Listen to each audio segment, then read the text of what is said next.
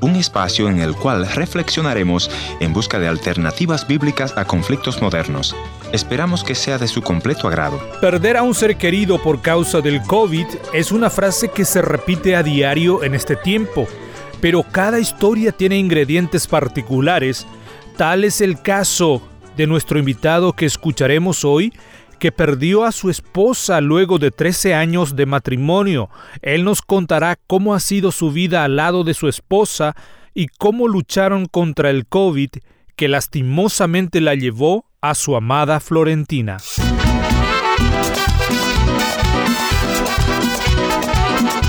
Bienvenidos al encuentro de hoy, soy su amigo Heriberto Ayala y antes de escuchar la historia de hoy, permítame recordarles nuestra dirección en internet www encuentro.ca. Visítanos allí para encontrar nuestros contactos si desean comunicarse con nosotros o si desean volver a escuchar este o los programas anteriores que producimos a lo largo de la historia del Ministerio Encuentro. Mis amigos, hoy escucharemos la historia de nuestro invitado Ignacio, quien nos va a relatar su experiencia de cómo perdió a su esposa por causa del coronavirus. Ignacio, bienvenidos al programa de hoy y cuéntenos cómo era Florentina y cómo fue esa batalla contra el COVID-19. Florentina ha sido y será siempre, ¿verdad? Una persona muy, muy especial para mí. Eso creo que ya nadie lo va a poder borrar. Con Florentina nosotros tuvimos aproximadamente ocho meses de ser amigos, cuatro años de noviazgo y trece años de casado. Nos fuimos en el CEMTA, después ella estudió ahí un año de música, después ella salió de ahí y empezó a estudiar en el Instituto Canción. Yo seguía estudiando en el CEMTA, eh, la licenciatura en teología. Después empezamos a servir juntos en el grupo de alabanza, hacíamos visitas, me acompañaba en los evangelismos, siempre ella estaba a mi lado, siempre hacíamos todo juntos. Ella terminó su carrera de ser profesora superior de lenguaje musical y en fin, servimos a Dios al, al 100%, ¿verdad? Todo lo que podíamos hacer lo hacíamos juntos. Fue una mujer muy especial, cuidaba de todos los detalles. Bueno, un día nos agarró el famoso coronavirus, los dos nos enfermamos era un ir y venir en el hospital. Yo tenía que manejar, yo mismo le llevaba en el hospital. Nos sentíamos muy, muy mal, pero a pesar de ese dolor y a pesar de esa angustia que habíamos pasado, nos animábamos mutuamente. Ella me cuidaba, yo le cuidaba, me levantaba de noche a ponerle trapo frío por la frente porque tenía fiebre. En el hospital, lastimosamente, no tuvimos muy buena experiencia, no nos revisaron bien, pero no le culpamos a ningún doctor, a nadie le culpamos. Yo no busco culpable. Me acuerdo que salimos en la terraza así a mirar juntos cuando salía el sol y y ella me dijo, te amo tanto, Ignacio. Me Yo le dije, yo te amo mucho. Qué lindo es el día, me dije. sí, le dije, pero no más que vos le decía. Nos fuimos, nos acostamos, mi hijo Mario estaba siempre ahí, ¿verdad? De repente le dije a mi esposa, ¿sabes qué?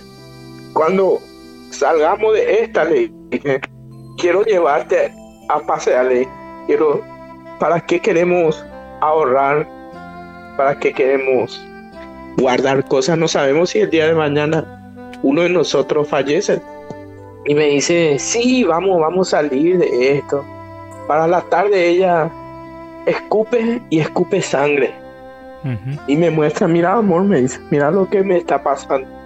Y yo también empecé a escupir sangre. Y nos fuimos en el hospital, yo apenas ya llegué. El doctor nos hizo todos los estudios y me dijo, señor, vos estás muy mal, exageradamente mal estás tu pulmones ya, ya está totalmente mal. Y tenemos solamente una cama, me dice.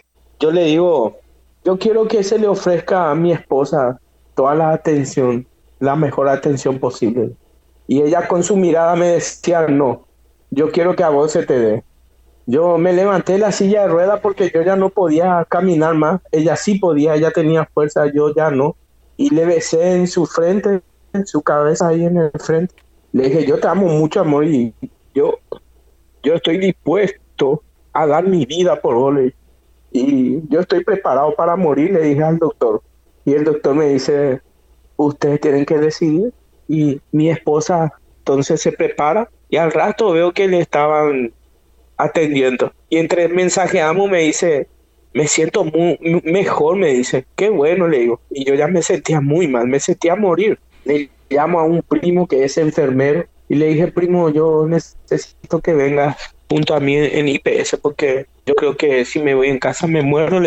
Y vino él y yo había retirado ya mi remedio y me le dijo ella a la enfermera y eso le puedo llevar porque no había oxígeno en IPS en Nanagua donde yo estaba y él me iba a llevar en otro IPS en Luque. Vengo a ti, Señor,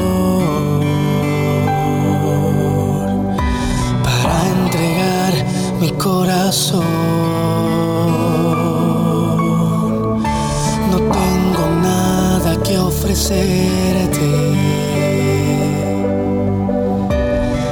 esta sencilla canción. Ignacio, fuera de micrófono me decía que por el camino al hospital tuviste una experiencia única de un sentimiento mezclado con desprendimiento físico de tu esposa. Cuéntenos, ¿cómo fue esa experiencia? Y esta es una experiencia que puede ser que la gente me diga, este está loco por lo que va a decir, ¿verdad? Pero me alzó mi primo en su auto y al salir de IPS, yo siento que algo se me desprendía. algo, algo se me desprendía. Y era muy doloroso. Y ahí empecé a hablar. Hablé, parecía como, como un loco, porque yo hablaba y me dirigía, me, me dirigía a Florentina. Le dije, amor, no sé lo que me está pasando, pero no me gusta para nada esto que nosotros nos estemos separando. Nunca nos separamos y esta es la primera vez. Antes de esto, ya Flore una vez casi murió porque ella había perdido un bebé y nosotros no sabíamos y el bebé estaba adentro y le había infectado todo esto. Y Dios me habló, Dios me habló literalmente con una voz así audible, levántate a orar por tu esposa porque las células en ella se está muriendo y ella va a morir de un cáncer. Entonces yo oré por ella y al otro día le llevo en IPS, en IPS solamente le ponen algo para el dolor. Y cuando vinimos le dije, ¿qué pasó amor? ¿Qué te dijeron los doctores? Demasiado rápido te soltaron. Me dicen, me, me pusieron nomás una vacuna para el dolor. Y en ese, en el semáforo de IPS, es como que alguien me hablaba y yo ya no escuché una voz. Es como alguien me decía, llévale a tu esposa en otro lugar.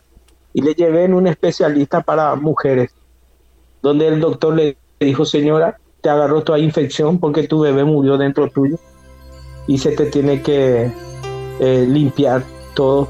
Hizo una nota para IPS, bueno, y ahí nos fuimos, le atendí y mi esposa se salvó.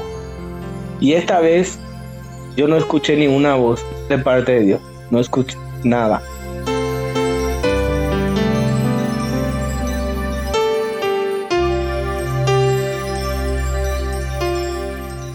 Entonces, yéndome yo al hospital de Luque, IPS de Luque, sentía una, una vez más que algo se desprendía de mí. Una noche 11 de mayo.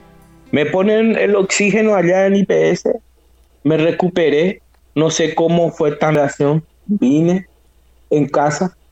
Esa mañana 12 de mayo, aproximadamente a las seis y media de la mañana, llama mi primo que, me llevó, se fue a, revisarle a mi, a mi esposa y le dice a mi hermana, yo no veo nada bien porque le están poniendo boca abajo a Florentina.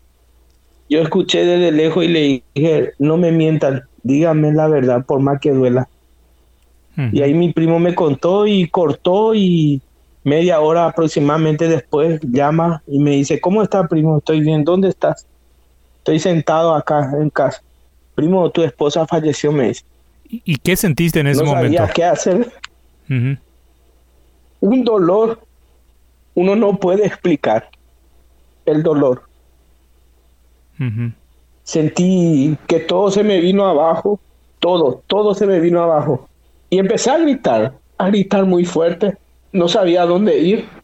Mi hermana solita estaba conmigo en la casa. Solamente me vino en la mente una frase que hasta hoy me mantiene. Y la frase es Dios es bueno. Y eso repetí todo ese tiempo. Dios es bueno. Inclusive me, me vino pensamiento de quitarme la vida, suicidarme. Le dije a mi hermana, yo necesito entrar al baño porque yo no podía caminar. Me llevó al baño y le dije, déjame solo, le Entonces, estando en el baño, dije, Señor, que estos pensamientos de suicida salgan de mi mente. Y a ti te digo, Satanás, tú no tienes autoridad sobre mi vida. Cristo Jesús te ha derrotado. Le llamé a mi hermana y me trajo. Y lloré todo ese día. 15 días más o menos no dormí. Todo el tiempo recordándome de mi esposa. Era una mujer muy buena, excelente mujer. Oh Dios eterno, tu misericordia,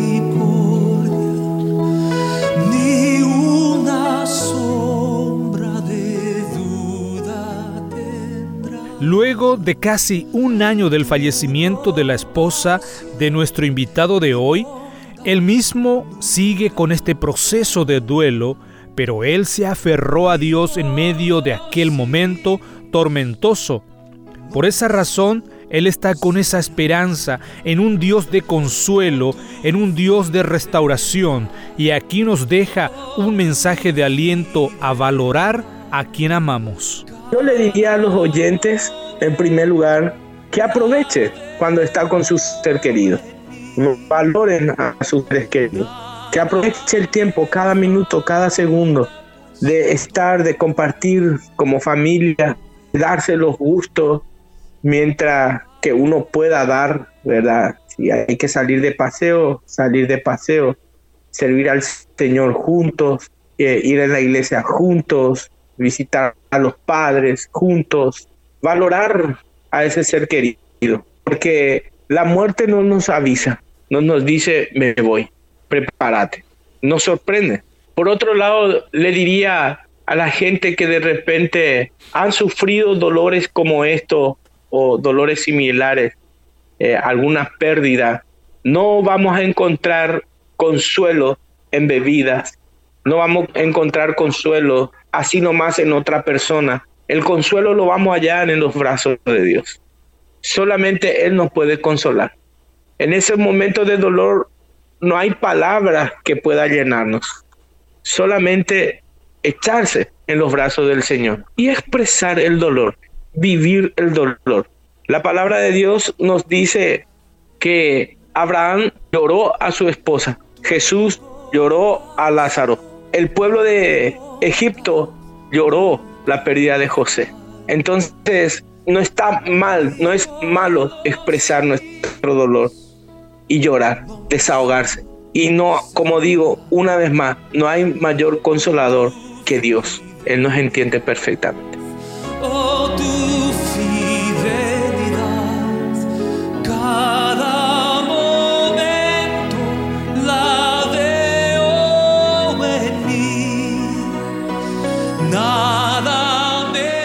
Gracias por haber estado en la sintonía de este tu programa Encuentro y te voy a agradecer que me visites en el www.encuentro.ca. La otra opción es info arroba encuentro.ca. Gracias por sintonizarnos a través de esta radioemisora. Yo soy tu amigo Ernesto Pinto y al despedirme quiero recordarte que Dios te ama y yo también.